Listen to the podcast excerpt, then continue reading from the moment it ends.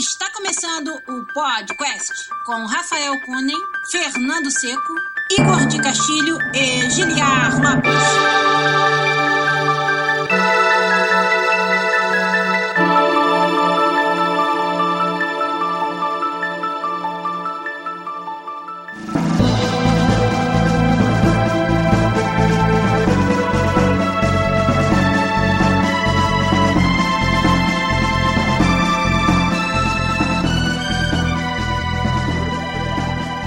Podcast na área, galera!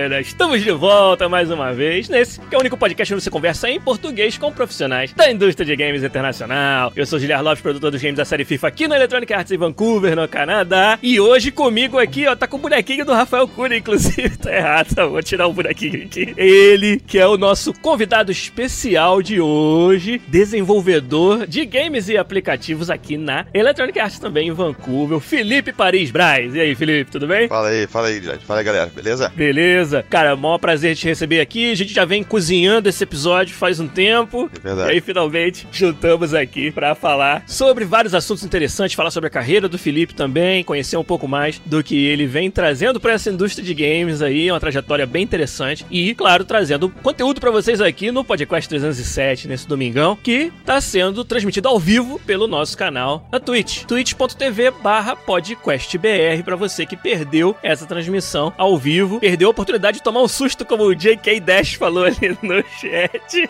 que eu, quando eu gritei o podcast na área, como sempre, né? Estridente pra caralho, Clássico, mas... clássico susto no podcast na área. Isso aí. Além do JK Dash, temos aqui o Akio Ramada, o Neruvos, o Bernardo, o Wellington R. O. Quem mais aqui? O Vitor Lopes, que falou que é a primeira vez dele aqui, aham, uhum, o moderador do nosso Discord, até parece. né? O Piratash, o Anderson FS também tá lá, e o Rafael Santos e mais uma galera com certeza vai chegando aí pra assistir o episódio 307 transmitido ao vivo aqui no Twitch.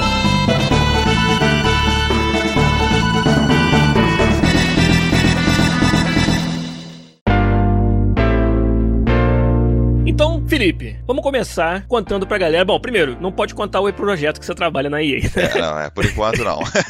Rapaz, quer projeto mais secreto do que o Felipe trabalha? Pois é, é ninguém é sabe, foda. ninguém sabe. Né? A galera pode até achar que eu nem trabalho lá, né? Porque eu não falo do projeto, não posso falar com ninguém. Né? Daqui a pouco a gente vai poder divulgar umas paradas legais aí. Beleza, mas mesmo sem poder falar especificamente do que você tá fazendo agora, eu queria que você contasse pra gente qual é a sua trajetória que te trouxe até a Electronic Arts, né, na carreira de desenvolvimento aí. Então, eu sou de Juiz de Fora, Minas Gerais. Olha aí. Na interior de Minas, ali perto do, do Rio. Ué, Juiz, Juiz de Fora não é Rio? Não, é, é, é o famoso carioca do brejo, é a piada. Dizem, né? é. Não, mas é isso, eu sou, eu sou de Juiz de Fora e aí eu estudei sistemas de informação em Juiz de Fora. Na época eu tinha a opção de fazer ciência de computação e a coisa, eu resolvi fazer sistemas de informação. E aí me formei no SES, Juiz de Fora, né? A galera que uhum. conhece aí. E aí eu resolvi fazer uma coisa diferente pro meu TCC, né? Eu tinha que fazer um projeto, eu podia escolher entre um projeto e um trabalho, né? Coisa toda. Aí eu resolvi fazer um projeto que eu falei, pô, eu quero aprender, é bom que eu exercito programação, essas coisas todas. E eu não tinha estudado nada de mobile, né? E na época eu tinha acabado de comprar meu primeiro Mac. E na época que, tipo, Mac era muito raro, a galera não tinha muito Mac e tal. Verdade. E eu fiz um curso de Photoshop, essas coisas, e aí foi meu primeiro contato com o Mac. E aí é uma coisa que eu falei, pô, tem uma oportunidade legal, né? Aqui no Brasil não tem tanta gente que tem oportunidade de ter um Mac e, e, e trabalhar com, com, desenvolvimento mobile. E eu era fãzaço, fanboy da Apple na época. Na né? verdade, você tava prevendo que o Mac ia explodir igual aconteceu claro. alguns anos depois, né? Claro, Naturalmente. Claro, é. Foreseeing the future. não, mas aí eu peguei falei, pô, beleza, vou, vou, começar a estudar iOS. Aí eu comecei a estudar desenvolvimento iOS sozinho em casa, tá? Peguei, comprei uns livros, comecei a estudar. E aí eu resolvi fazer um. Olha que coisa interessante. Eu acho que eu nem te contei isso antes, mas o... eu resolvi fazer, o... como o projeto final da minha faculdade, resolvi fazer um aplicativo para eu e meus amigos na época que a gente jogava PES, né? Fazia uns campeonatos de PES, resolvi fazer um aplicativo. Calma, calma. Foi... Isso aí era o meu é o passado. É um passado obscuro. É, te condena, hein? Hoje em dia eu, eu encontrei a luz. a gente fazia muito campeonato de PES na hora da faculdade e tal, umas coisas. Aí resolvi fazer um, um, aplicativo onde você pudesse fazer o schedule dos, dos jogos, né? Você adicionava os times. Ah, legal. É, e aí ele fazia o, o, quadro dos jogos e tal. Legal. E aí eu fiz o projeto, e aí deu super certo, foi, foi, muito legal, foi bem elogiado lá. E foi meio que um dos primeiros projetos mobile lá da, da faculdade, foi bem interessante. E aí com esse, com essa expertise eu mudei pro Rio, minha esposa é do Rio, e aí a gente mudou pra lá. E aí eu comecei a trabalhar numa empresa pequena de mobile, e aí eu era meio que o faz tudo mobile lá, né? E eu era, eu era o cara que eu era o cara que conversava com o cliente, eu ia né, resolver o problema do cliente, eu ia fazer o projeto, eu ia fazer os, os, os mock-ups de design, essas coisas todas, e eu desenvolvi o aplicativo. Aí eu trabalhei alguns projetos legais lá, inclusive um de, de um livro animado para crianças. Foi bem interessante. Legal. Mas com essa experiência aí, chegou uma hora que a gente foi cansado do Rio, né? Cansado do- da situação de viver no, no, no Brasil, a violência, a coisa toda. Não consigo imaginar por quê, mas tudo É, bem. é difícil, difícil, né? Mas. E aí a gente começou a, a analisar a possibilidade de vir trabalhar, de vir pro Canadá e aquela coisa toda. E a gente achou uma oportunidade interessante, né? Onde minha esposa, que ela tava querendo mudar de carreira, ela viria pra estudar aqui no Canadá. E aí, assim que ela entrasse numa faculdade estudando, eu poderia trabalhar. Certo. E aí foi assim que a gente fez. A gente juntou nossas, nossas economias lá, né? Sim. De, de dois anos trabalhando lá no Rio. E aí viemos pro Canadá. Aí eu comecei a trabalhar numa empresinha muito pequena aqui também. Mas aí é o processo, né? O meu objetivo, o foco, era o, o PR, né? Permanent Residency. Meu objetivo era ficar no Canadá. Então eu trabalhei durante muitos anos numa empresa, mas foi muito interessante a experiência também, porque essa empresa era uma empresa de que vendia analytics de mobile. Era uma empresa que analisava o mercado mobile com os aplicativos que estão instalados nos devices e a coisa toda. Uhum. E a gente acabou sendo comprado por uma, uma startup do Vale do Silício, chama App Annie, pra galera que trabalha em mobile e deve conhecer. Foi muito interessante, foi a primeira experiência que eu tive com uma grande empresa vindo e mudando Sim. tudo, né? Você achou que tava num- numa empresa pequenininha, que tinha ali um, um escopozinho pequeno, e de repente os horizontes se ampliam, né? É bem interessante. Foi, foi uma experiência muito maneira, porque quando eu cheguei, né, a- a- na, na, Mobidia, que era essa empresa que eu tava antes, nós éramos o, o quê? 40 funcionários, assim, Uhum. em geral. Era uma empresa relativamente pequena, era eu mais um desenvolvedor mobile, é, iOS. Eram dois desenvolvedores iOS e cinco desenvolvedores Android. E aí, do nada, veio essa empresa gigante com funding de, de head fund, essas coisas todas, e comprou a empresa. Inclusive, chegaram lá no escritório, olharam no nosso escritório e falaram assim: Nossa senhora, meu Deus, como é que vocês conseguem trabalhar nesse lugar? Eu falei, gente. nem, nem sabia que era tão ruim assim, mas Aham. os caras estão acostumados. Eles têm um padrão de escritórios, né? Que eles eram todos de, de vidro, Uhum. aquela coisa toda, né? Coisa de startup de São Francisco. Sim, São Francisco, Aí- dinheiro, dinheiro fluindo solto.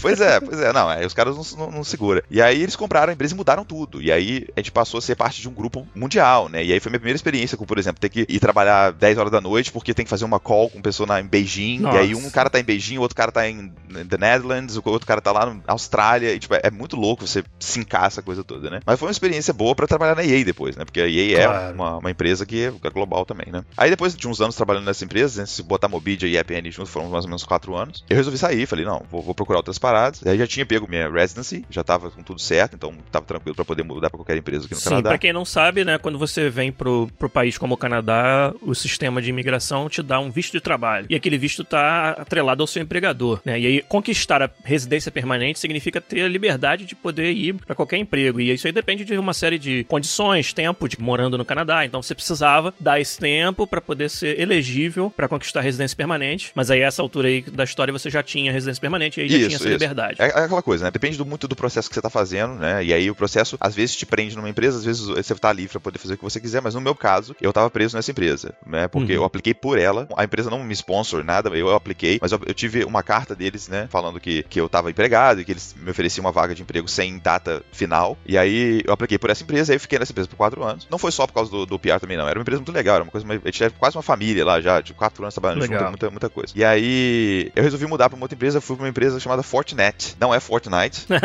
importante. Muito importante falar isso, não é É Fortnite. quase. Não, e é engraçado que eu falava as pessoas, vou trabalhar na Fortnite. Ah, Fortnite. Não, Fortnite.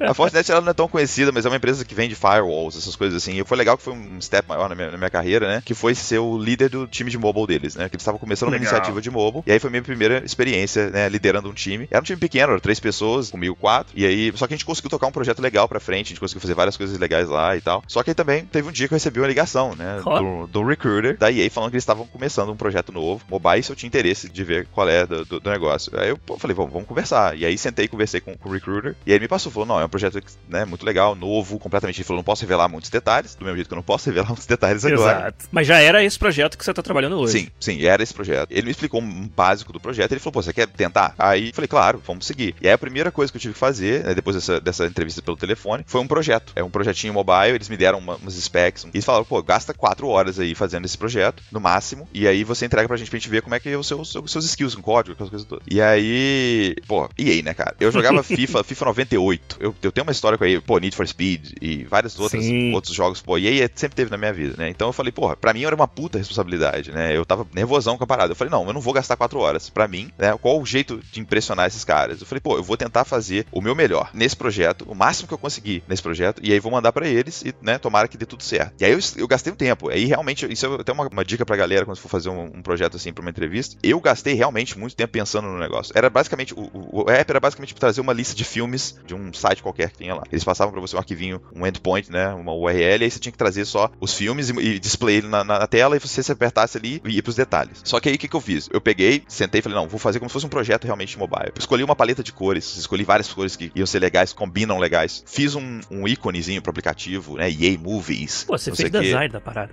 Pô, pois é. Como eu falei, a minha primeira experiência com o MacBook foi fazendo um curso de Photoshop. Então eu sabia mexer no Photoshop legal. E aí eu fui lá, fiz um íconezinho legal. E eu, tipo, tinha um tema visual pro aplicativo inteiro. Aí coloquei animações e tal. Então eu fiz realmente mais do que eles pediram. Eles pediram pra mostrar uma lista. Eu mostrei uma lista com animação, com a parada toda, com fundo legal e tal, e mandei isso pra eles. Aí assim que eles receberam, demorou uma semana mais ou menos, assim, cinco dias. Eles me falaram, pô, Felipe, a gente gostou muito do projeto. Legal. Vem aqui pra você fazer uma, uma entrevista final. E aí a entrevista final era de 10 da manhã às 3 da tarde. Caralho.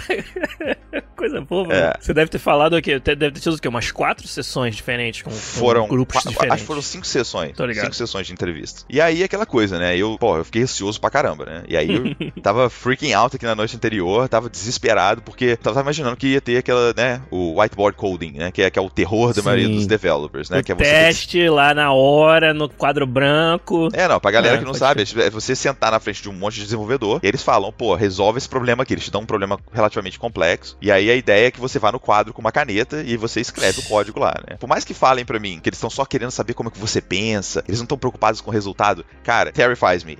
eu, é, eu não, sou... e a gente sabe, eu acho que não, isso é normal que assuste, porque a gente sabe que tem tanta coisa sendo observada ali e outra, isso não é um ambiente típico do trabalho. Quando você estiver exercendo a função para qual você está sendo entrevistado, você não vai ter um limite curtíssimo de tempo, um ambiente onde tá todo mundo olhando para você, um quadro branco que é totalmente diferente do meio digital, onde a gente Exatamente. tem vários outros recursos. É estranho você testar a habilidade de um programador dessa maneira. Por isso que deixa a gente assustado. Não, é, eu tive nos almoços, famosos almoços da EA, eu tive uma grande discussão com, com o Fernando Seco sobre esse, sobre esse assunto. Ele, ele não, não vê problema nenhum, ele gosta desse, desse tipo de coisa. Eu sou, eu sou contra, porque eu acho que não é realista, né? Eu acho que se você quer testar um desenvolvedor, se botar ele numa pressão na frente de três outros desenvolvedores, fazendo uma entrevista para um emprego que ele quer muito, cara, é, é muito complicado. Eu prefiro o approach de, por exemplo, mandar o cara fazer o projeto igual eu fiz, e aí sentar com o cara, abrir o notebook, mostrar o projeto e falar, não, por que você fez isso aqui? Por que você fez aquilo dali? Entendeu? Eu tento incorporar claro. isso quanto mais eu posso no, no, no, meu processo de entrevista agora, quando eu entrevisto a galera, uhum. né? Mas enfim, cheguei lá, aí me botaram numa sala,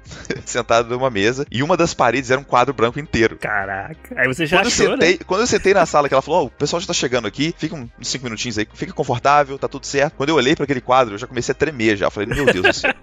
Nossa, não, e sem falar que na noite anterior eu quase não fui, né? Eu, eu quase decidi não ir, porque eu tava, tanto, eu tava com tanto medo de, de, não passar, de passar vergonha, sei lá. Sério? É, coisa boba. Quase falei, pô, não vou. Mas aí minha esposa você sentou comigo e falou, cara, calma, vai, relaxa, vai de boa, vai tranquilo. Você vê como é que, como é que são as coisas, né? Não, mas é interessante pra gente ver que, cara, essas dúvidas que muita gente tem por aí, todos nós temos e tivemos na nossa carreira, e foi passando por cima delas e às vezes precisa do apoio, como você falou da sua esposa, eu tive uhum. muito apoio da minha esposa também em todos esses momentos chaves aí. Nessa hora é que faz, isso aí faz uma diferença. Não, é sempre, e outra, a gente sempre. sempre fala, né? Mete a cara, meu irmão. Vai atrás, porque foi isso que o Felipe fez. E aí, o que, que aconteceu nesse dia? Não, é, é importante falar isso, realmente. É porque a galera, geralmente, quando olha a galera da indústria de jogos, a coisa toda, né? Você tá trabalhando na EA no Canadá, aquela coisa, você, é. você idealiza um cara que é aquele cara super inteligente, super coisa. É, é o caso, a gente tem, a EA tem excelentes desenvolvedores, tem muita gente muito boa lá e eu tô aprendendo cada dia mais e mais. Mas, né, eu tava nervosão, sacou? Eu não, eu não era esse super-herói que eu imaginava. Eu imaginava que o cara, o desenvolvedor da EA, era o cara que chegava lá, escrevia no quadro, jogava a caneta no chão e embora, sabe? Eu, eu imaginava. Caraca. eu imaginava esse cara que chegava lá e fazia um drop, mic drop, né? E, e ia embora. Mas não era esse o caso, né? Aí a minha esposa foi vital nesse negócio, porque se, se bobear, eu teria desistido se estivesse sozinho aqui. Sim. Ela que me deu a força, foi lá. Aí eu sentei, vi esse quadro, tava tremendo, né? Suando nas costas. e aí a primeira, a primeira entrevista foi com três pessoas, três desenvolvedores já. E aí foi uma conversa. A primeira pergunta do cara, eu tenso pra caramba, já esperando a pergunta de desenvolvimento. O cara, pô, o que, que você tá jogando? Eu falei, pô. Boa! falei, pô. Aí eu falei, pô, na época eu tava jogando muito Overwatch. Ele, não, qual posição? Oh. Tank, support. Eu falei, pô, olha aí, já ganhei o cara já. mas, não, mas aí foi legal, a gente discutiu bastante coisa e tal. E aí, cada entrevista que ia passando, que não tinha whiteboard coding, eu ia ficando mais tenso, que eu falei, tá, tá vindo, vai vir. Tem como. E a chance de, de fuder isso aqui tá chegando. tá chegando. Eu, a qualquer momento que eu vou acabar com essa oportunidade. Mas aí foi indo aos poucos e tal. Foi, foi bem legal. A gente teve várias discussões sobre arquitetura de, de mobile, por exemplo, como você faria um aplicativo grande, como que você faria infraestrutura de servidores e aquela coisa toda. Então, por mais que eu não seja um desenvolvedor, né, back-end, essas coisas todas, eu tive que pelo menos explicar o que, que eu sabia. E aí veio o QA, eu conversei sobre QA, como que eu interagia com QA, como que eu, que eu ajudava eles a testar, como é que essas coisas todas. E, e foi, foi mais uma conversa mesmo, a gente teve uma conversa de high level. E aí foi quando, porra, me apaixonei pela EA, né? Porque o que, o que, aconteceu foi, eles me deram um voucherzinho pra eu ir lá almoçar. e aí eu fui almoçar e eu olhei aquela, pô, eu olhando em volta o campo, o campus da EA é magnífico, né? Então já me ganhou ali eu falei, puxa, gente, que coisa sensacional, eu quero fazer parte disso. Sim. E aí saí de lá com dor nas costas, todo travado, consegui nem andar, suado. Mas então não aconteceu o, teste no quadro, não aconteceu Não aconteceu, cara. Até o final, o quadro. Aí eu falei, com, eu falei com a menina do RH ainda, saindo da entrevista, falei, cara, mas não teve, né, whiteboard, uhum. não sei o quê. Ela falou, não, não, nesse momento a gente, pra esse time, é, tudo depende muito do time. Claro. Esse time escolheu não fazer. Muito provavelmente por causa do teste que você fez antes. Sim, Acho que já sim. tinham confiança na sua capacidade. E, e, que é um teste muito mais apropriado, a gente acha, pelo menos, eu sou sim. da mesma opinião que você, para testar a tua habilidade nesse tipo de papel que você iria exercer. E aí parece que eles viram mais valor em sentar e conversar realmente, ver qual é o seu entendimento sobre Exatamente. áreas correlatas, o tratamento com outros tipos de profissionais que estão envolvidos, tipo você falou, QA, etc. Eu vejo isso muito comum aqui na EA, que a gente dê muito valor a quem já tem, se não uma experiência hands-on, mas pelo menos um demonstra ali uma habilidade de navegar entre os múltiplos times, porque às vezes muito mais do que ser o programador genial, o cara que vai, sabe, escrever um código absurdamente perfeito, a gente valoriza alguém que vai fazer o resto do time crescer junto, né? Sim, e sim. acho que eles tentaram de detectar isso na sua entrevista e parece que foi legal. Não, é, foi exatamente. E eu hoje, entrevistando, né, sabendo o que a EA tá procurando e aquela coisa toda, eu hoje entrevistando, eu procuro, cara, sinceramente, eu procuro muito mais um cara que sabe lidar com pessoas, que sabe uhum. sentar e fazer um projeto, que eu consigo dar uma, uma tarefa para ele, ele vai se virar, ele vai conversar com as pessoas que tem que conversar e resolver o problema. Eu prefiro um cara muito mais assim, um cara sapo, sim, sim. do que pegar um cara que é muito bom em programação, que quer sentar numa sala escura e programar, sabe? Eu não preciso desse cara. O cara bom de programação tem um monte na, na EA, né? E a questão é, o cara vai conseguir fazer a parada, o cara vai conseguir sincar com outros times, o cara vai conseguir lidar legal com o QA. É, essa que é a parada. Eles estavam procurando muito mais uma pessoa que tivesse todos os skills e fosse bom também em programação, do que um cara que fosse muito gênio em programação e não fosse tão legal nos outros skills. Né? Exatamente. Né? Mas Sim. aí, saindo, saindo do, do, da entrevista, eu falei com a moça, falei, pô, mas vocês não iam fazer whiteboard coding, por que você me botou numa sala que tinha uma parede que era um whiteboard, né? Vocês são, pô, sacaneou, né? Pô, aí ela, né, ela riu e tal, mas aí deu tudo certo, né? E aí depois eu recebi a ligação da EA, do chefe do projeto lá, falando que, que eles queriam me ter no time lá, e pô, foi um, uma das melhores coisas que eu fiz, né? Quanto tempo faz isso já, Felipe? Vai fazer um ano agora em novembro, que eu, que eu já tô na EA. Legal. E aí, né, durante esse, esse tempo todo, várias reviravoltas no projeto, as coisas todas, né? A EA é um ambiente que muda muito o tempo todo, né? É, é se ajustando ao mercado, sempre tentando fazer o melhor, né? Aquela coisa toda. E... Ainda mais nessa área mobile, onde você precisa ser assim para sobreviver. Exatamente, né? exatamente. Não, a EA tem, tem completa noção de como que o mercado mobile é e tá tentando cada vez mais fazer o melhor para os players, né? Uhum. E isso é legal e isso se reflete muito no projeto. Quando eu cheguei, o projeto ele tinha uma, uma visão e hoje tem uma visão completamente diferente, mas o foco, a visão mudou justamente porque a gente entendeu que não era que era perfeito para os gamers, né? Sim. Não era o que a gente queria. Então, quando a gente, a gente vê os gamers, fala, não, beleza, qual o interesse deles? O que, que eles estão precisando? E aí foi quando a gente mudou completamente o projeto. A gente, pô, começou da estaca zero, realmente. A gente foi pro Sim. começo do né, drawing board, back to the drawing board, tipo, reuniões e, e, e ideias para novos recursos, essa coisa toda. Isso que eu achei muito legal da EA, né? Tipo, eles não têm medo de mudar um projeto para poder fazer o, negócio de qualidade, né? Então. Isso aí.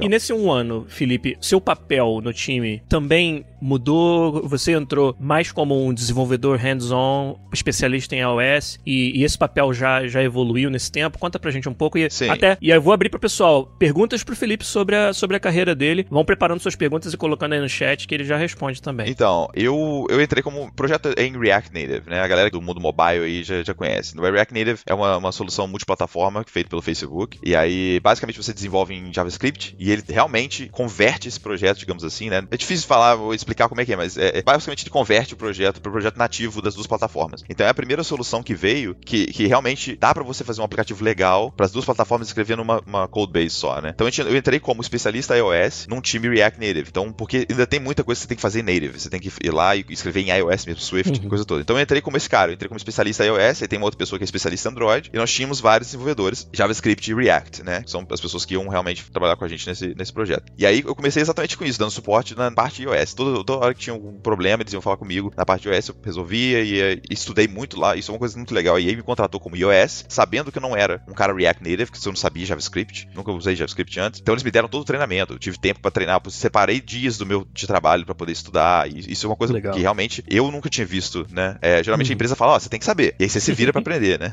aí ele fez questão de, tipo, vamos separar um tempo legal para você poder estudar. Aí eu estudei realmente, aí peguei a manhã do, do, React Native. E aí foi evoluindo as coisas, né, cara? E isso é uma, uma coisa que eu acho que eu, né, indico para todo mundo. Sempre que você entra numa empresa, cara, tenta ver as oportunidades para você se mostrar útil. Sim. Se você só senta e só faz as funções que o pessoal fala com você para fazer, né? Te dá uma lista de tasks, você vai lá, termina e acabou, você, você se dá bem, você consegue ganhar seu salário, tá tudo bem. Mas o que eu fiz foi, eu comecei a ver oportunidades de conectar com outras pessoas, de trazer mais coisas pro nosso projeto. A gente tem que fazer várias, né? A gente tem que ter uma parceria com os game teams e, e aquela coisa. Aí, pô, já conheci você, já, já me indicou gente do time FIFA, conheço gente do time BioWare, do time da BioWare, de vários lugares. Então já comecei a conectar com a galera e comecei a, a trazer coisas, benefícios pro time. E aí vieram coisas que apareceram, oportunidades aparecendo que antes não tinha, entendeu? Por exemplo, uma coisa analytics, por exemplo. Eu sentei com o gerente de analytics do FIFA para entender como é que eles faziam analytics, né? Como é que eles entendiam os dados do aplicativo, como é que os usuários estavam usando, aquela coisa toda. Sentei, troquei ideia com o cara e aí consegui trazer várias dessas ideias pro nosso time. Fui numa uma conferência da EA mesmo de segurança, anotei tudo, fiz um, uma lista de coisas que a gente tinha que fazer no nosso time, trouxe, já mostrei pro meu chefe, falei, ó, oh, tá aqui, ó, tá falando de segurança. Então, eu sempre pensei como que eu posso trazer valor pro time, digamos assim, né? Como é que eu posso trazer mais coisas além do meu trabalho. E aí, pô, graças a Deus isso deu muito certo, né, cara? Agora, com oito meses, nove meses de empresa, foi quando eles me anunciaram que eu ia ser tech lead do time mobile. Olha né? aí. Pois é, aí isso é uma coisa bem recente, mas agora eu vou ser responsável. Eu vou ter o meu próprio time ali, né? A galera que trabalha comigo. E aí ser tech lead, então eu vou ser o cara que vai tocar a parte de tecnologia do projeto, entendeu? Então, a parte de planejamento, essas coisas, tudo tá com né, as outras pessoas, e agora eu tô mais focado na parte da tecnologia mesmo. Então, de decisão é. de o que, que, vai entrar no aplicativo, o que vai sair, né? Como é que são as coisas. Eu instiguei para você dar essa resposta justamente porque exatamente o que você disse é a mensagem que eu acho que precisa ficar para todo mundo, que é o fato de você ter corrido atrás acima e além do que era pedido simplesmente, é o que fez com que você tivesse um destaque e na hora que aparece a oportunidade, para quem vamos dar a oportunidade? Vamos dar a oportunidade para quem tá demonstrando esse interesse, essa proatividade. E a gente conversa muito sobre isso também, né, aqui no almoço, que algumas pessoas chegam na EA e acham que atingiram o máximo. Acabou. Resolvi minha carreira. Tranquilo. E dentro da EA a gente precisa dessas pessoas que enxergam ainda além disso. Não, eu tô na EA, eu quero crescer, eu quero ampliar minha esfera de influência dentro da empresa. Claro. E isso é reconhecido. Não, eu acho que a gente tem um, um ambiente onde o mérito desse tipo de atitude é muito reconhecido Sim. e é valorizado. E é aí que abrem-se as portas. Não é muito diferente, por exemplo, da história que eu já contei várias vezes aqui, de ter começado como programador, mas dar meus pitacos sobre o design do jogo, querer usar meu conhecimento do futebol para que as pessoas identificassem em mim alguém que podia contribuir com mais do que somente código. Né? E levou tempo, foram quase quatro anos como software engineer no FIFA para eu começar a fazer um 50-50, um papel 50% designer, 50% programador. E aí foi evoluindo até eu chegar hoje consigo fazer já há alguns anos 100% designer. Mas eu poderia, tava super confortável. Se eu tivesse ficado como software engineer e deixasse o tempo passar e deixasse, entendeu, aquele aumentinho de salário pequenininho todo ano e tal. É. E, cara, beleza, se isso é o teu é o teu endgame, é um direito seu. Exatamente. Mas a empresa precisa e reconhece as pessoas que querem dar esse além dentro do, do ambiente do trabalho ali. E por isso que eu queria que você tivesse contado realmente essa sim, história. Sim, não, claro, é uma regra que eu sempre falo para o pessoal, é uma coisa que eu sempre tento botar na minha cabeça. É o seguinte, tipo, qualquer coisa que você traz de valor pro time, pensa que isso fica como se fosse do subconsciente do seu chefe, né, do seu manager. Isso, isso, é. isso para mim é, é sempre especial para mim, assim, eu sempre uhum. prezo por isso. Eu trago coisas legais, porque eu sei que quando o cara tiver que pensar em alguém para fazer alguma coisa, o cara que traz mais valor é sempre ele tá no subconsciente do cara. O cara vai pensar em você automaticamente, entendeu? Então você tem que sempre tentar trazer mais um pouco, porque realmente, é igual você falou, se você se o seu negócio é ficar de boa, desenvolve o seu negocinho ali, vai jogar uma bola no campo, volta, tá tudo certo, cara, power to you. Você sabe? Beleza, direito é, seu. No Brasil é meio ruim você falar, é, você, você tem muito, muita carga quando você fala com uma pessoa ambiciosa, né? Eu, eu me uhum. considero uma pessoa ambiciosa, mas não é no, no, no, lado ruim. Eu não quero, não sou greedy, né? Eu não sou, não sou aquele cara que quer fazer qualquer coisa para crescer. Mas eu sou um cara que quando eu chego, eu já penso onde eu quero chegar na empresa. Estando na EA, foi a primeira vez na minha vida que eu, que eu realmente sentei e falei, não, eu não preciso sair daqui mais. Todas as empresas que eu tava antes, eu vi algum motivo, alguma coisa assim, que eu tava pensando, não, isso aqui eu não vou ficar aqui para sempre. Uhum. Na EA, eu, eu, eu, não tenho mais isso. Eu cheguei na EA e falei, não, aqui, se eu continuar aqui para sempre, tá tudo certo. Aqui é um lugar excelente, eles me tratam super bem, é uma empresa sensacional. Então, no que eu foquei foi, eu vou trazer valor pro time. Meu primeiro ano vai ser com conhecer gente, vai ser conhecer o time, vai ser conhecer a estrutura da empresa, como é que eu, eu navego nesse, nesse negócio. E quando eu comecei a entender isso, aí eu comecei a trazer mais coisa. E aí as consequências vêm, né? Os resultados vêm. Você se aplica, você faz as paradas, o resultado vem, né? É certo o negócio. Isso aí. O Vitor Lopes até brincou ali. O cara às vezes chega, chega na EA e aí já rola os créditos da vida dele, assim, já acabou. é isso mesmo, né? É isso mesmo. E aí o nosso querido Bernardo tem uma pergunta capciosa para você. Como é que você vê a possibilidade de criação de novos sistemas operacionais da Xiaomi, é assim que fala? Xiaomi, não sei? Xiaomi. Xiaomi, Xiaomi e Samsung. Uhum. E se isso vai representar mais trabalho para quem já desenvolve, por exemplo, para Android e iOS, tem um terceiro concorrente aí. Então, é, se falou muito recentemente sobre novos sistemas operacionais mobile com o negócio da Huawei, né? Com a, uhum. toda a polêmica da Huawei, porque os Estados Unidos, né, com, essa, com esse bloqueio que eles tinham de qualquer empresa americana fazer negócios com a Huawei. Por exemplo, a Google Google teria que parar de, de servir o Android para a Huawei. A Huawei uhum. não podia poder instalar o Android mais. Então eles têm Sim. o próprio sistema operacional deles, até anunciaram que eles vão lançar, né? Regardless do, do, status, uhum. tá, do, como é que tá a discussão deles. Mas eu acho muito difícil hoje, assim como o Windows Phone. O Windows Phone foi um grande exemplo disso, né? A Microsoft demorou a entrar por causa do Balmer, eles demoraram a entrar no mercado mobile. Cara, o ecossistema da Apple, né, do iOS e o Android já são tão fortes que é difícil você convencer desenvolvedores a adotar uma nova plataforma, uhum. entendeu? Então, por exemplo, você virava para um cara e falava, não, beleza, olha só, você tem que desenvolver para iOS em Objective-C na época, você tinha que desenvolver em Java para Android. Você vai ter que adicionar agora C Sharp para você desenvolver para Windows Phone. E aí aquele projeto todo que você tem nos outros dois, que já tá mantendo dois times separados, você vai ter que ter um terceiro time para quantos usuários? Para, sei lá, mil Exato. usuários. Então é difícil você trazer hoje uma nova plataforma. O que eu acho que poderia acontecer é se, por exemplo, o Android é open source, né? Então é, é aquela coisa, se tivesse uma modificação do Android que possibilitasse que os aplicativos já feitos para o Android funcionassem no novo sistema, tudo bem, mas eu, acho, eu não sei como é que é o legal disso aí, né? Você uhum. teria que pagar a Google, a coisa toda para poder usar, mas enfim, eu não sei como é que é o esquema, mas eu acho muito difícil ter outra plataforma mobile aparecendo que vai, que vai conseguir convencer os desenvolvedores e as empresas a investirem o suficiente, né? Entendi. A não ser que realmente eles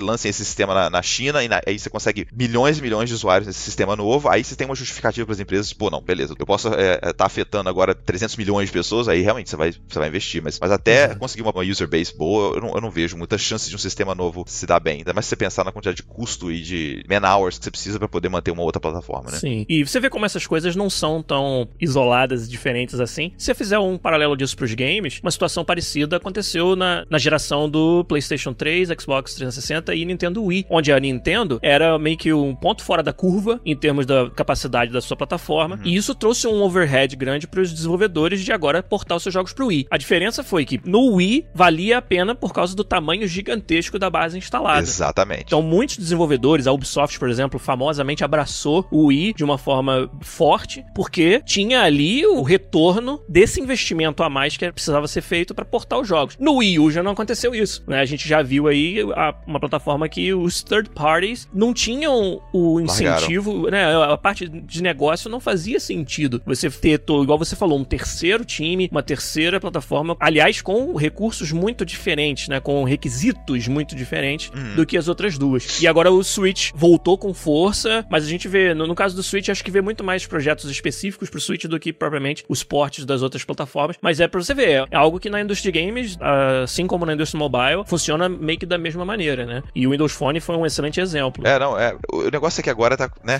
tá tudo mudando, né? A, a indústria de, de, de, games desses próximos anos aí vai, vai, mudar muito, vai mudar muito. Então a gente pode esperar que essas realidades aí mudem Exato. de acordo com, com subscription vem, cloud gaming vem e aí apareçam na, na, indústria. Isso aí. Ó, o JK Dash é de Juiz de Fora também. E olha porque que é, como é que é legal trazer convidado aqui para contar a história. Ele falou, ó, eu já tava animado depois que o Seco me deu uns conselhos. Ele tá no terceiro período de análise de sistemas e agora, vendo um cara de juiz de fora na EA, deixou ele muito mais animado, tá vendo? Olha aí, juiz de fora representing. É, isso aí. Chave da cidade, quando o Felipe voltar, chave da cidade. Cada um tem sua Wakanda que merece, né? Boa. Juiz de fora, é nóis. Não, mas é isso aí, cara. E é interessante, eu gosto de contar, de falar com a galera, né? Porque não só eu vim de Juiz de Fora, mas eu tava numa, numa faculdade em Juiz de Fora. É, eu não tava na, na, Universidade Federal de Juiz de Fora, uhum. aquela coisa toda. E eu não era o melhor aluno da classe, não era o cara top de linha, não sei o que. Porque às vezes as pessoas botam algumas barreiras na própria carreira porque eles acham que, que você precisa ser esse cara que eles idealizam, né? É. Cara, não é. O negócio é step by step. Pensa no que é a próxima coisa. Você quer trabalhar na EA Canadá? Beleza, a primeira coisa que você tem que fazer é conseguir ficar no Canadá. Então você planeja a sua vida, vai lá, vem pro Canadá, consegue seu PR. Beleza, agora meu objetivo é ir pra EA. Aí vem, conhece a gente, né? Vai num meetup, conhece a galera, Sim. aplica pra EA, aplica várias vezes, faz o que tem que fazer, e aí você vai conseguir o que você quer, entendeu? Essa que é a parada. Se tem alguma lição que eu quero que a galera galera leve é que, tipo, cara, se você tiver objetivo, você traça o objetivo, traça os seus, seus step by step ali, seus goals e vai, vai embora que você consegue, cara. Porque foi Sim. o que eu fiz. Eu tô aqui na EA e tô feliz pra caramba aqui. Isso aí.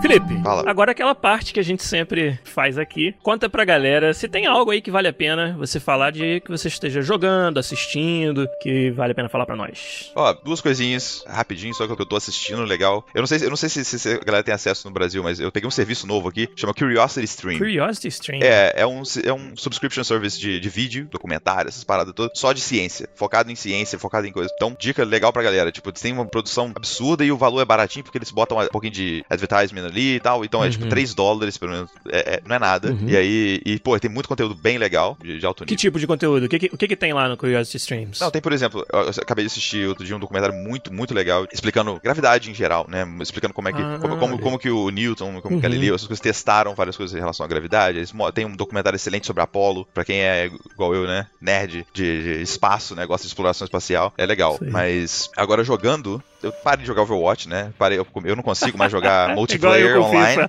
Sou muito competitivo para isso. Aí eu resolvi parar de jogar competitivo online. Falei, pô, eu ainda preciso do FPS, preciso daquela, né, adrenalina do FPS. Aí eu falei, cara, vou dar uma chance pro Doom, né? O novo Doom, né? A nova geração do Doom. E aí eu comecei com o novo jogo do Doom. Cara, que jogo sensacional. Foda, né? Você não para um segundo. É, é aquela coisa, o coração tá toda hora. Vem 500 bichos ao mesmo tempo. E eu tô jogando no mais difícil, né? No boto no mais difícil. E, cara, é uma loucura. Você não pode tomar dois, três tiros e você tem 500 bichos em volta de você. Você tem que fazer a parada toda. É muito legal. Para quem curte FPS, eu recomendo muito. Principalmente para quem veio dessa geração do FPS old school, sabe? Que hoje quase não tem jogos que, que exploram essa. quão frenético era, sabe? Doom, Quake era muito. Cara, adrenalina, você não para, Exatamente. vai para cima, tipo, não tem negócio de esconder atrás da caixinha, hum. entendeu? Não, meu irmão, você vai, entendeu? É tiro na cara, motosserra na cabeça e vambora. É, e é engraçado que fez um sucesso relativamente grande, né? O, o Doom, mas, mas é uma coisa que na época eu nem, eu nem dei muita atenção, porque eu falei, ah, Doom, ah, é. já, já joguei tanto Doom. E aí hoje pegando, e cara, e é um daqueles jogos que hoje você consegue nas promoções online aí baratíssimo. Sim. E é um jogo que te dá horas e horas de muita diversão, cara. Eu, eu, eu fico, fiquei aqui em casa, tem horas, enquanto você para, você tem que até tomar um, sei lá, tomar um chá alguma coisa pra você dar uma relaxada. Tá bem tenso, né? é, você ficar tranquilo. Né? mas, tá... mas é isso, é, recomendo, recomendo. O Doom é muito bom. Cara, da minha parte eu vou fazer só uma recomendação rapidinho. E, na verdade, inspirada por algo que você falou lá no começo. Quando você estava falando das entrevistas de emprego para programadores, a história do, de você testar o cara num ambiente do quadro branco, que é totalmente alienígena comparado com o que você vai fazer de verdade no trabalho. Então, tem um, um podcast que eu gosto muito. Infelizmente, ele só está disponível em inglês, então a pessoa tem que saber inglês para poder apreciar. Mas se você puder, corra atrás, que é o Revisionist History. Então é do Malcolm Gladwell, que é um, um, escritor famoso canadense. E como o próprio nome diz, o que ele gosta de fazer no podcast é desmistificar coisas da história da humanidade. Legal. Às vezes são pequenas coisas, às vezes são grandes. Então, por exemplo, e eu já vou chegar lá onde que essa história do quadro branco inspirou essa indicação, mas um exemplo mais palpável de um episódio do podcast dele, onde ele fala sobre uma foto que ficou famosa na época da luta pelos direitos dos negros nos Estados Unidos, que é uma foto de um, um guarda branco segurando um pastor alemão e um rapaz, tipo, de 16, 15, 16 anos, negro. E o, o guarda tá segurando o rapaz pelo colarinho com uma mão e o, a correia do, do cachorro com a outra. E o cachorro tá com a boca aberta para morder o cara bem assim das partes baixas, sabe? Uh. E essa foto ficou muito famosa para mostrar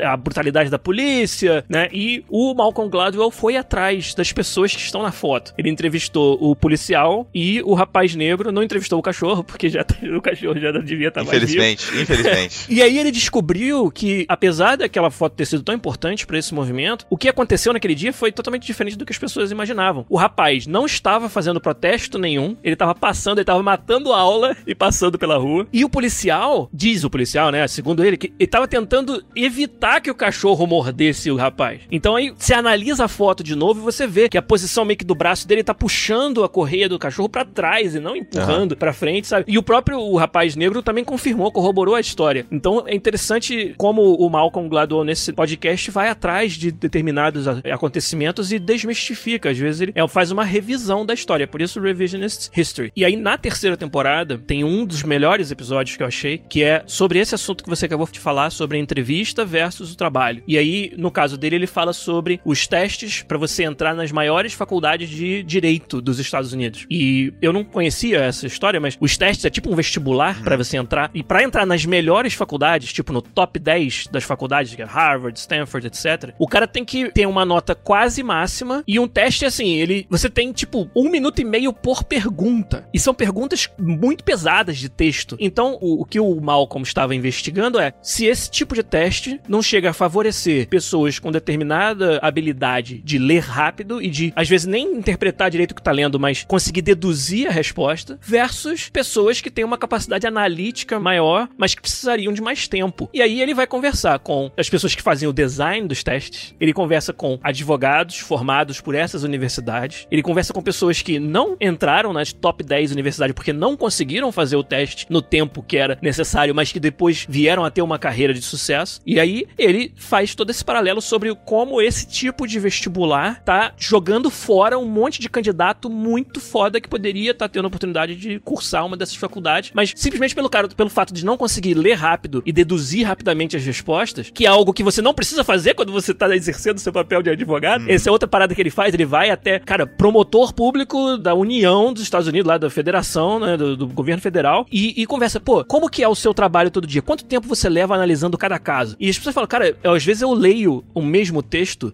30 vezes para poder entender por que, que aquele recurso e qual que é o mérito e não sei o que. Ele, ele faz o paralelo, tipo, ah, a profissão de advogado é uma profissão para tartarugas, mas o teste testa lebres. Claro. Entendeu? Faz sentido. E, e, é muito interessante ver esse, esse paralelo e é ele tentando desmistificar também essa parte de vestibular sendo uma forma acurada de você selecionar os melhores. Ele fala que não seleciona os melhores, seleciona os mais rápidos. Não, e os que são bons de fazer teste. Né? Exatamente. Né? Eu, eu, fiz um curso aqui é, para poder é, fazer o teste de inglês, o TOEFL, né? Uhum. E, no curso eles não te ensinam inglês, eles te ensinam como fazer o teste. Então eles falam, ó, por exemplo, no, no listening, não, no reading, desculpa, no reading não foca no texto, não lê o texto inteiro pra você entender o texto, não. Vai nas perguntas e procura a resposta no texto. Ah, porque é, muito, é, é, é, mais ensinar você a fazer a prova do que fazer outra coisa. Exato. Mas uma coisa interessante, sabe como é que Giliard é o, o host, né? Ele já deu duas dicas, deu duas dicas em uma só. Outra dica, né, junto com essas suas dicas, você deu podcast. Quando eu resolvi vir pro Canadá, virei e falei assim, não, eu tenho, eu tenho que melhorar meu inglês, né? Eu me forcei a ouvir podcast em inglês todo dia. Eu, eu, trabalhava no, eu trabalhava, eu morava na Barra, no Rio, e trabalhava em Botafogo. Então você já vê que é praticamente uma jornada todos os dias, né? Sim. É quase que eu preciso de passaporte para ir pro trabalho. Entendi. Você passava por Mordor pra chegar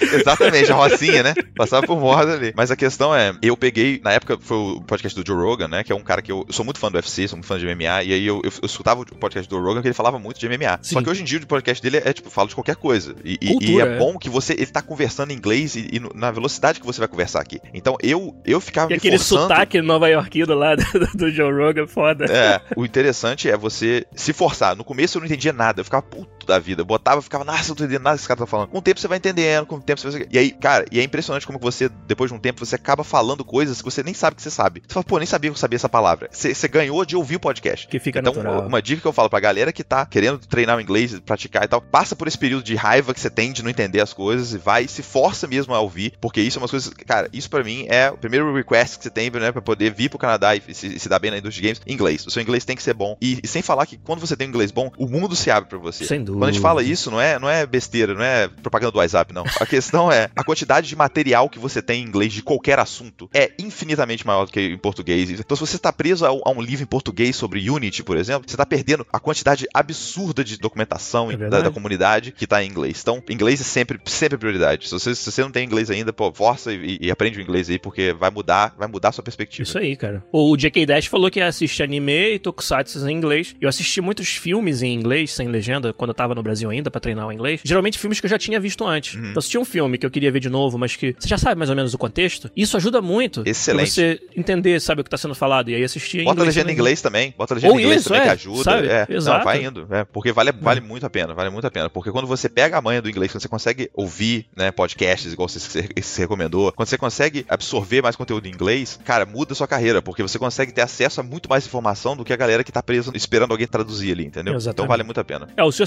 Deu a contribuição dele aqui, ele que é figurinha fácil dos nossos streams, ele falou que é advogado, se identificou com a história que eu contei sobre na profissão você precisa ter tempo, você precisa, sabe, ser uma pessoa mais metódica e os testes estão testando outra coisa, estão testando o quão rápido você consegue. E aí o, o Osho Uzi, que nos assinou aí com o Twitch Prime, muito obrigado, também falou que é, as provas que ele teve a oportunidade de fazer para inglês e francês são 50% o idioma e 50% saber fazer prova, né? Saber a mecânica da prova. É igual, cara, curso de direção. Quando eu era moleque, tava fazendo, eu fiquei abismado como que o curso pra motorista não te ensina a dirigir o carro, ele te ensina a passar na prova. Sacou? Você, você é um motorista merda, mas você sabe passar na prova. Exatamente. Foda.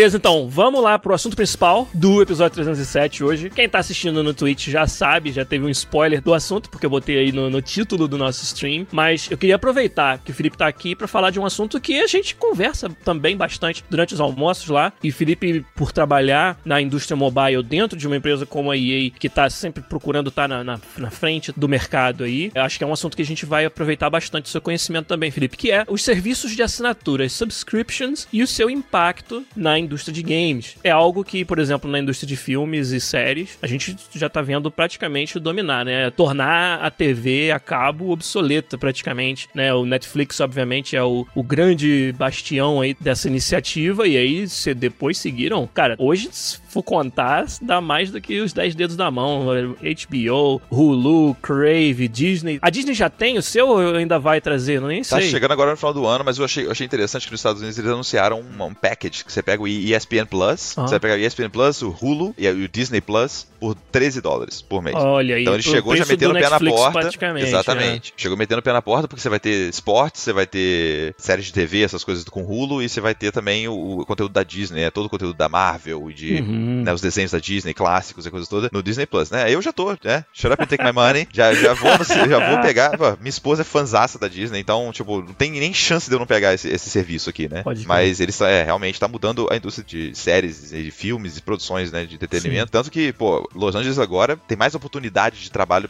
do que nunca, né? Sim. E a gente vê muito disso em Vancouver também, né? É, porque Vancouver Exato. é um lugar que as pessoas. É a Hollywood do Norte aqui. Exatamente. é mais barato gravar no Canadá do que gravar nos Estados Unidos, às vezes, né? Então eles vêm aqui muito pra cá. E a gente vê que realmente as oportunidades para atores e essas coisas estão aparecendo. E aí, com subscription vindo pro mercado de jogos, quantas oportunidades não vão aparecer, né? E, e às vezes a galera que tá esperando aí, tá no chat, esperando uma oportunidade pra, pô, é o momento de eu entrar na indústria? Pô, é tem momento melhor de entrar na indústria do que agora, né? Isso aí, acho que você tocou no, no cerne da questão, que é como, pegando como exemplo as séries e os filmes, como que o modelo de assinatura fez com que a produção do conteúdo passasse a ser o diferencial de cada um dos provedores. Então a Netflix identificou que simplesmente ter o acesso ao conteúdo já existente não era mais suficiente para ela ser o líder do mercado. Passou a ser o diferencial, o próprio conteúdo que a Netflix passou a produzir ela mesma, uhum. no formato de séries e filmes exclusivos. Exatamente. E aí cada um dos outros começou também. É, algumas, da, como a HBO, por exemplo, já era dona da produção de várias peças e investiu mais pesado nisso, mas vários outros serviços mostrando. É, um outro exemplo é o streaming de esportes também. Então agora tá ficando cada vez mais forte, né? Aqui no Canadá, por exemplo, para você assistir a Champions League e a Premier League, você precisa ter o The Zone, que é um, um serviço de streaming de esporte. E eles estão começando a produzir conteúdo próprio sobre esportes para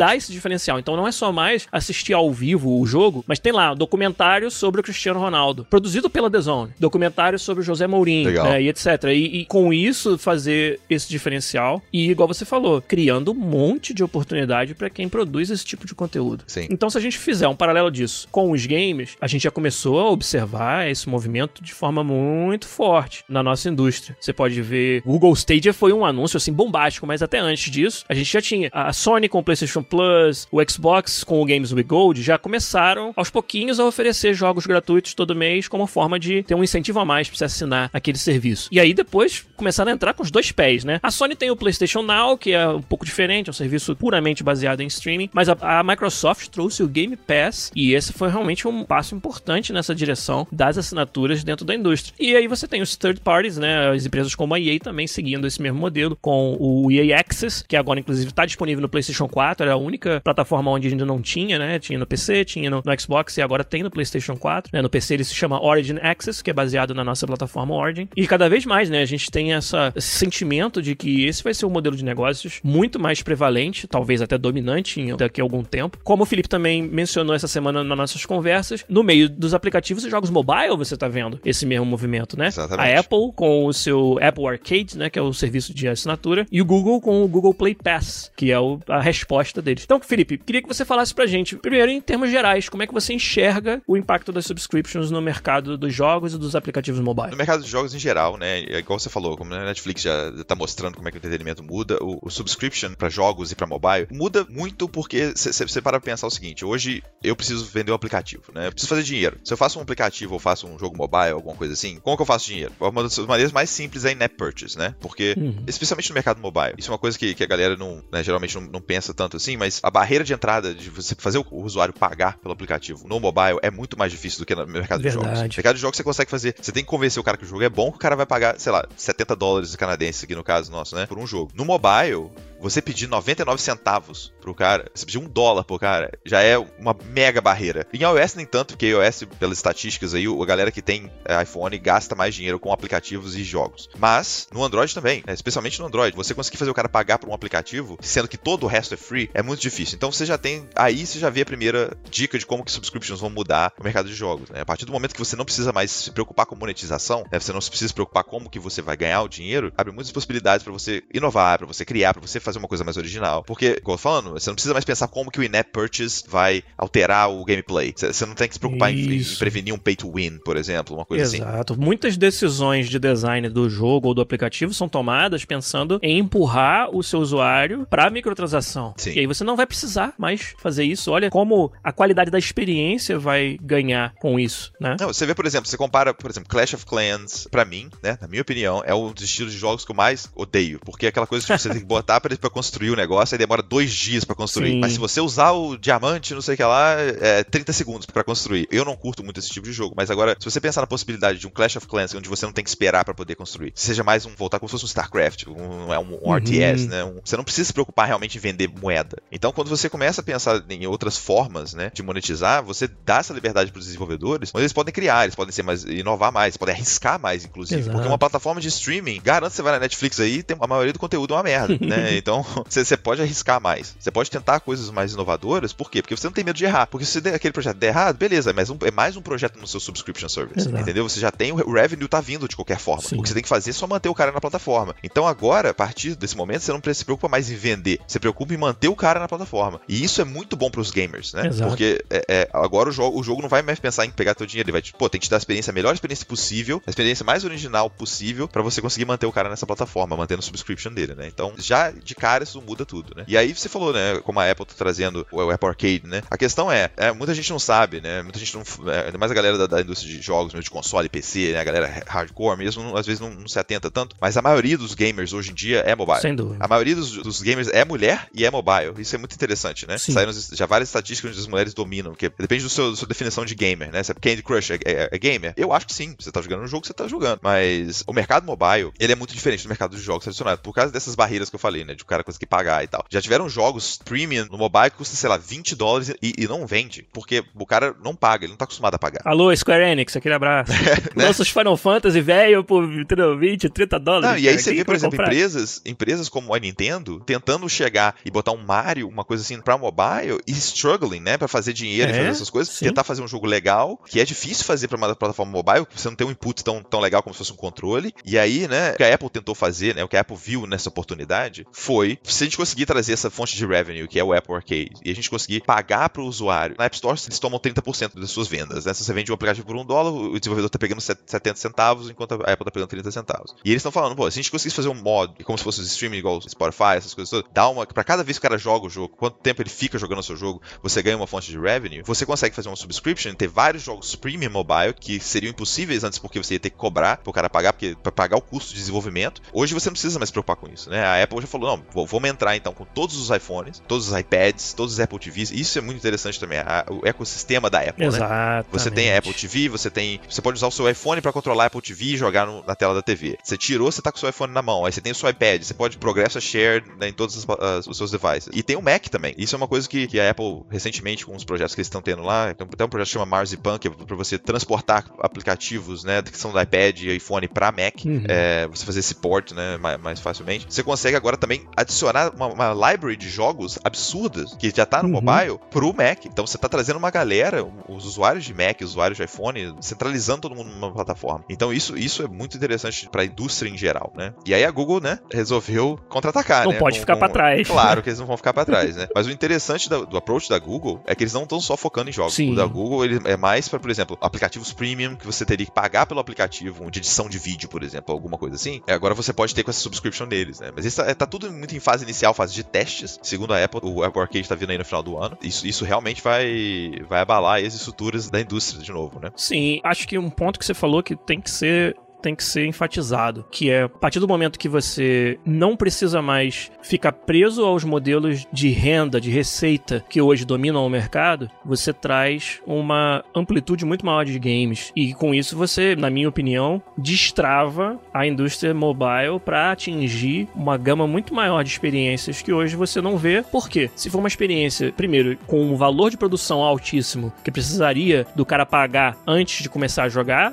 já não vai acontecer, como você mesmo falou, é um modelo premium, é um modelo dificílimo você convencer alguém a pagar, principalmente pagar um valor alto, né? Então, esse tipo de experiência tá fora hoje, vai se tornar possível com o subscription, a gente imagina. E além disso, todas as mecânicas, seja de microtransação ou de fazer embed de advertisements dentro do jogo e fazer o usuário ter que sentar na frente do advertisement, que hoje é uma outra forma de você monetizar um, um game mobile. Sim. Então, os tipos de jogos e as decisões de design que você toma, baseado que essas são as formas de fazer dinheiro, elas são restritas. E aí essa restrição vai deixar de existir quando você tem um modelo de receita que agora é baseado na assinatura e no quanto o cara usa daquele aplicativo, que é parecido com o Spotify. Isso para mim, cara, precisa ser muito enfatizado que eu acho que a gente vai destravar um potencial ainda maior de plataformas, por exemplo, mobile para games, que hoje não é explorado justamente porque os jogos de estilo diferente desses que fazem dinheiro hoje, eles não têm espaço, né? Porque aquela forma de, de fazer dinheiro é a única que você consegue ter sucesso hoje. Não, e, e, é aquela coisa, eu é, adoraria viver num mundo onde onde desenvolvedores trabalham, fazem jogos e distribuem de graça e todo mundo tá feliz e contente. Mas infelizmente, nós sabemos que as coisas só acontecem quando tem dinheiro envolvido, né? Então, você pode ter até o desenvolvedor independente fazendo o seu jogo, né? Fazendo a, a sua experiência e aquela coisa toda, mas no fim das contas, o cara só vai conseguir construir uma experiência muito legal, que vai, vai chegar lá perto dos AAA, se ele tiver algum tipo de incentivo. O cara precisa, às vezes, contratar um designer. O, cara, o cara, às vezes, é um game dev, ele precisa contratar um designer, ele precisa contratar um, um sound artist, ele precisa contratar uma qualidade de gente que hoje em dia ele não tem incentivo para fazer, porque ele fala, pô, vou ter que fazer ads no meu, meu aplicativo, ah, isso não combina. Vou ter que fazer in-app purchase, aí vou ter que pensar nisso tudo, aí vou ter que balancear o jogo. Às vezes o cara desiste porque não tem incentivo de monetização. E a outra coisa que é muito interessante, uma, uma parada que quem não tá na, na indústria de, de, mobile também, geralmente não vê, é o quão protective que a Apple é do ecossistema Apple, entendeu? Para você mandar um aplicativo para Apple, para você ter um aplicativo na, na, Store, você tem que passar por um processo rigorosíssimo de review. Então, por exemplo, se você manda um jogo, eles testam se você tá acessando a privacidade do usuário, eles testam se você não tá usando coisas que você não pode usar no, no código, eles testam se o desempenho em todos os devices é bom. Então, por exemplo, você, eu já mandei aplicativo é, lá no começo, né? Quando eu era ainda um jovem mancebo, né?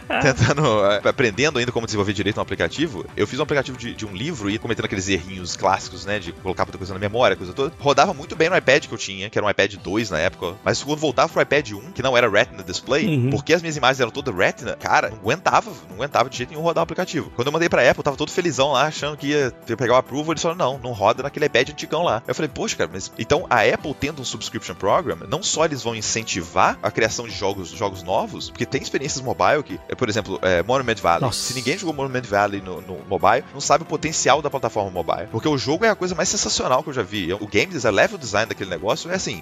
para mim, eu não sei nem como é que o cara começa a fazer um game design daquele. Então, o que a Apple vai fazer é pegar desenvolvedores como o desenvolvedor de Monument Valley e falar, cara, olha só, não se preocupa com revenue. Se preocupa em fazer um jogo, entendeu? Se preocupa em fazer uma experiência maneira. E eu acho que isso vai mudar fundamentalmente a indústria de jogos. Eu acho que vai trazer muita oportunidade de, de desenvolvedores criativos, gente que realmente quer mostrar o valor e hoje em dia não faz por medo de não conseguir monetizar ou alguma coisa assim, entendeu? E a Apple vai com certeza garantir que isso vai rodar bem em todos os devices e a, e a coisa toda. E se você levar em consideração também que ela acabou de anunciar que o novo iPad Pro tem o mesmo poder de processamento de um Xbox One S, Nossa. entendeu? Você tem que pensar que na sua mão, um device que você está levando para qualquer lugar com você, você tem giroscópio, você tem GPS, você tem câmera, processador separado para machine learning. Hoje um iPhone é uma máquina muito capaz de fazer qualquer coisa. E se você pensar que um desenvolvedor de games pode ser criativo e usar todos esses recursos sem ter que se preocupar com monetizar, pô, sinceramente acredito que isso vai mudar o jeito que a gente consome games hoje em dia. Entendi. Vamos tentar então falar também de alguns dos pontos que são considerados negativos pelo público, né? E aqui no nosso chat já aconteceu. O senhor Cevada falou e depois o Neruvos também colocou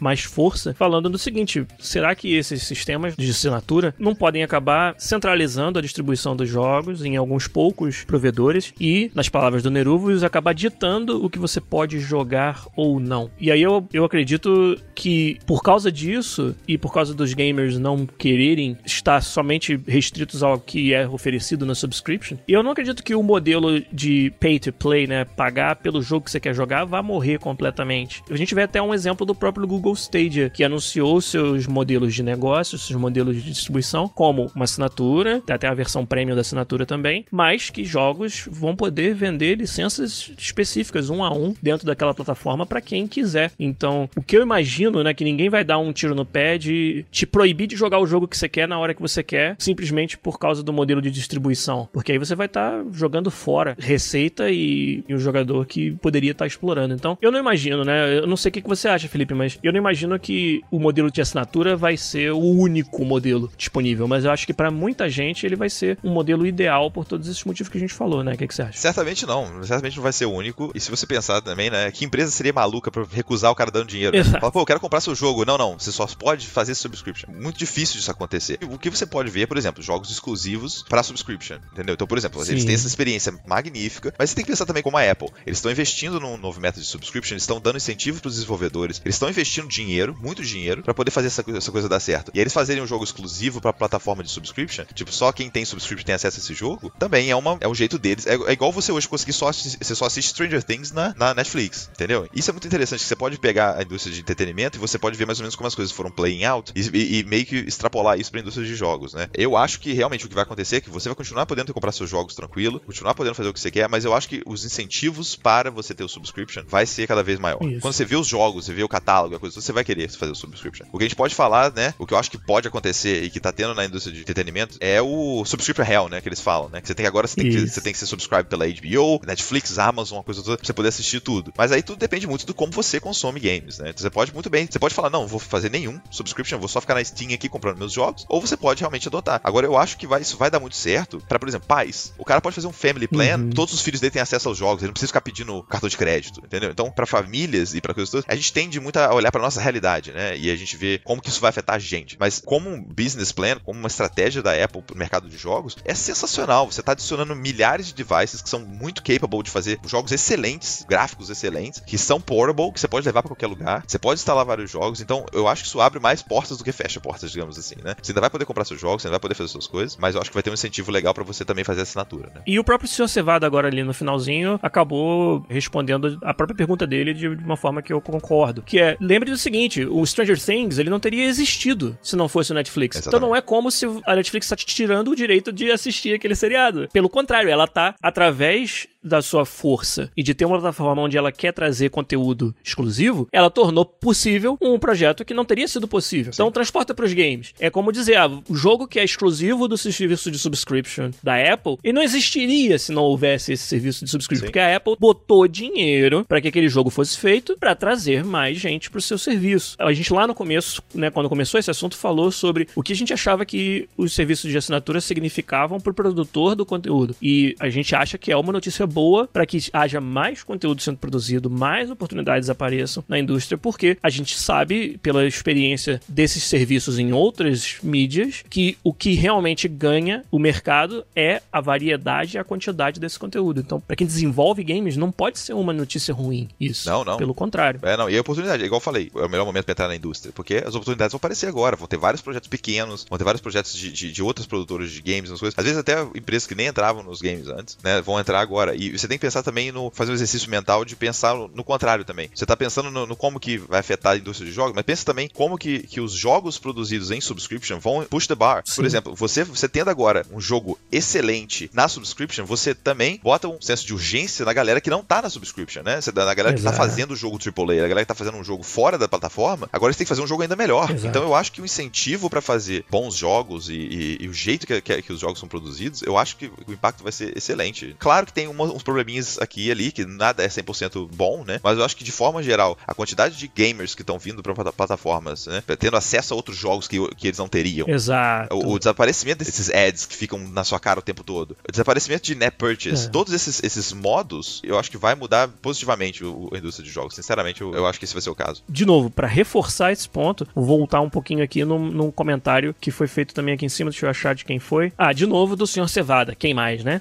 Lá em cima ele falou como é que a gente imagina que vai ser a remuneração dos desenvolvedores. E aí responde a, a essa questão o que você acabou de dizer. No modelo de assinatura, pelo que a gente conhece tipicamente, os desenvolvedores vão ser pagos relativamente ao tempo que os consumidores estão passando dentro daquele conteúdo que o desenvolvedor desenvolveu. Por exemplo, hoje, um jogo talvez indie que você coloca lá no Steam e ele é completamente afogado pela quantidade de outros lançamentos. E que as pessoas elas não têm nem a chance de ver o quão genial o teu jogo é, porque elas nunca vão rodar o teu jogo, porque elas nunca vão saber que ele existe. Num sistema de subscription, procurando no catálogo, você vai ter mais pessoas tendo acesso ao seu jogo. Simplesmente pelo fato de estar incluído na, na, na assinatura dela, já pode ser um incentivo suficiente para ela rodar o teu jogo uma vez. E a partir do momento que ela rodou uma vez, você tá ganhando. Uma, uma receita que você não teria Exatamente. num outro modelo, onde você tem que pay to play, né? Você tem que ir atrás do jogo que você quer jogar. Então essa é uma outra vantagem que, principalmente para o desenvolvedor de projetos menores, mais, mais arriscados, mais arrojados, pode trazer o sistema de subscription, que é simplesmente o acesso ao jogo. Sim. Agora ele está incluído numa assinatura, e a partir do momento que o cara experimenta o teu jogo, ele está pagando para você, né? Pode ser um, uma micro, um micro pagamento, mas é uma receita que antes era zero e agora ela é algo que é maior do que zero. E aí a sua chance de conquistar ali o público, que de outra forma você não teria acesso a esse público, está na sua mão. Agora vai, cabe a você, desenvolvedor, fazer um jogo que tenha um apelo que o cara vai querer passar muito tempo ali participando daquela experiência. Ah, quantas vezes eu já não parei na Steam, vi um jogo legal independente, aí eu vi lá, puta, 20 dólares, aí eu falei, puta, vale a pena, mas eu já, pô, eu já não vou jogar isso. Aí você fica pensando, isso não tem mais, sacou? Você tá na plataforma, você vê o jogo novo lá que você quer experimentar, você clica no jogo, você tá dentro do jogo, né? Isso até me preocupa, sinceramente, do fundo do meu coração, me preocupa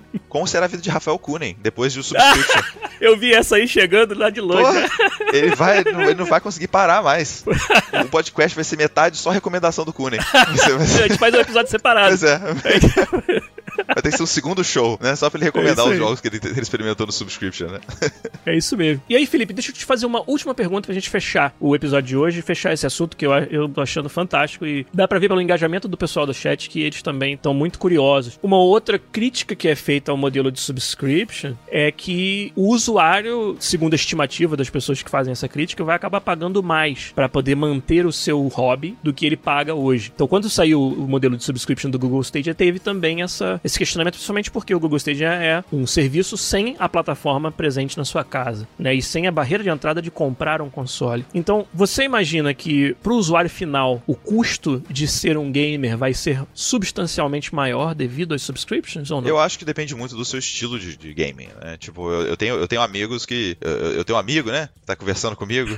Que, pô, se tivesse só FIFA no console, tá tranquilo. O cara tá set for life, né? Sacanagem. Então, depende muito. Agora, pra Rafael Kunin, por exemplo, vai ficar mais barato. É um cara que, pô, vai lá e compra e realmente incentiva. Então eu acho que depende muito do seu estilo como gamer, né? Eu acho que realmente tem a possibilidade de se tornar. Se você é um cara, é daquele tipo de cara que quer ter acesso a tudo e aquela coisa toda, você vai ter que pagar várias subscriptions. Igual hoje você teria que ter o Disney Plus, HBO, a coisa toda. Se você quer ter todas as séries, você vai pagar tudo. Agora, imagina se você é um cara mais, pô, é, você joga mais The Sims, você joga mais FIFA, não sei o que, você vai pegar só o EA Access, por exemplo, Isso. que é um que te dá só aquele negócio, Battlefield, por exemplo. Agora, uma coisa interessante quando você fala de valores, é uma coisa que a gente não pensa tanto naqueles in-app purchases, naquelas coisinhas pequenininhas que gente acaba gastando dinheiro. E isso ficou bem claro no modo, do jeito que a Google anunciou o Google Play Pass. Quando eles falam de jogos, eles não falam em simplesmente jogos exclusivos para a plataforma. Eles falam, por exemplo, vão ter jogos onde você vai ter todas as in-app purchases right away. Tudo destravado. Então, uhum. você, você vai ter ainda o modo tradicional, que você vai poder comprar e pagar pelas in-app purchases, uhum. mas se você tiver o Google Play Pass, por exemplo, você vai ter um aplicativo que vai estar com todos já unlocked. Você já tem todas as paradas. Sim, ad, parece ad um Season Pass de um jogo de console. Exatamente. Você pagou o Season Pass, você tem acesso a todo o DLC DLC e quem não tem isso pode ir comprando DLC a, a seu gosto, né? É, então eu acho que, que, que, a questão é, tudo depende muito do jeito que você joga e do jeito que você consome games. E sinceramente, é igual hoje. Eu não sou tão afetado pelo Steam Summer Sale, mas eu Uhum. conheço gente que chega a ser quase um problema. A pessoa compra 500 Exato. tem 700 jogos na, na library, nunca jogou nem metade, entendeu? Então tudo depende muito de como você consome. Mas eu acho que tem possibilidade sim de, de criar o que eu falei, o subscription hell, né? Você acabar pagando mais pra manter as coisas. Mas também você tem que pensar que você pode economizar de certa forma. Se você, por exemplo, é um cara joga muito Candy Crush, e você gasta, sei lá, todo mês você compra uma moedinha lá, e agora você não vai precisar mais comprar, porque você tem vidas infinitas, digamos assim. Tudo depende muito de como que vai, que vai ser desenvolvido isso aí. Vamos ter que esperar um pouco pra ver. E a galera vai ter que né, se atentar pra não sair subscribe tudo também, né? Você tem que ter um pouco mais de curadoria aí no, no, no caso. Exatamente.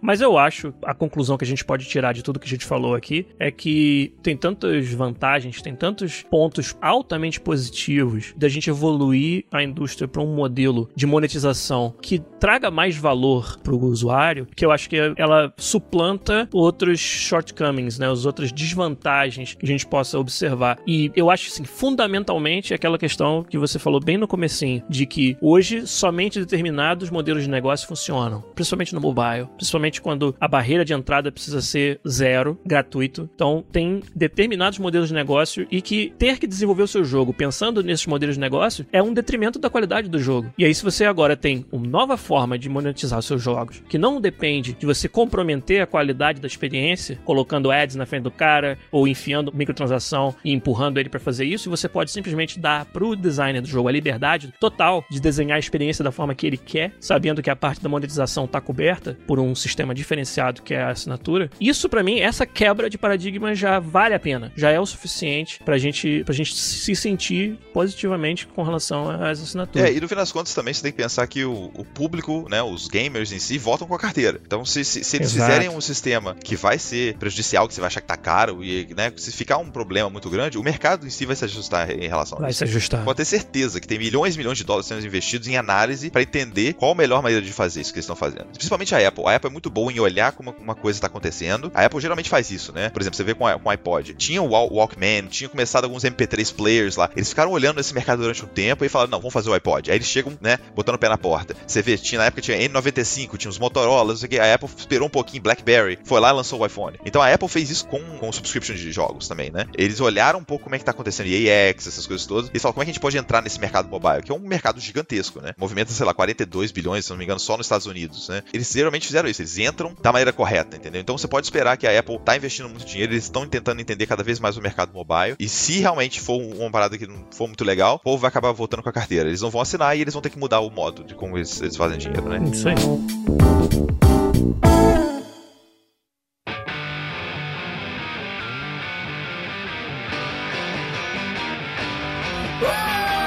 Beleza, gente. A gente vai fechando por aqui o episódio 307 do podcast. Um episódio com muita participação da galera no chat. A gente agradece, como sempre. E um episódio que foi abrilhantado pela presença do meu querido Uau. amigo Felipe Paris Braz. Felipe, cara, muito obrigado. Tô convencido de que não vai ser a última vez que você vai participar aqui com a gente, porque a conversa foi realmente muito boa. Espero que da próxima vez a gente conte aí com a ajuda de Fernando Seco, Igor de Castilho, Rafael Kunen também. Claro. Mas, cara, olha, muito obrigado. Parabéns pelo sucesso e, na verdade, como eu conheço você, não tem nada que dar parabéns agora, não, porque ainda tem muito o que alcançar, tem muito caminho pra seguir ainda. Então, a gente vai querer, vai querer ficar atento aqui no podcast a tudo isso e trazer você mais vezes aqui pra contar essa história. Valeu. Pô, fingers crossed. Foi um prazerzão participar aí, galera, né? Cevado, já viu o Cevado chegando, sentando no sofá, botando o pé na mesa, né?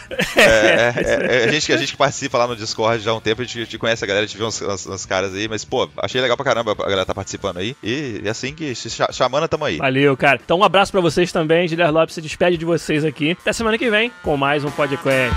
Tchau.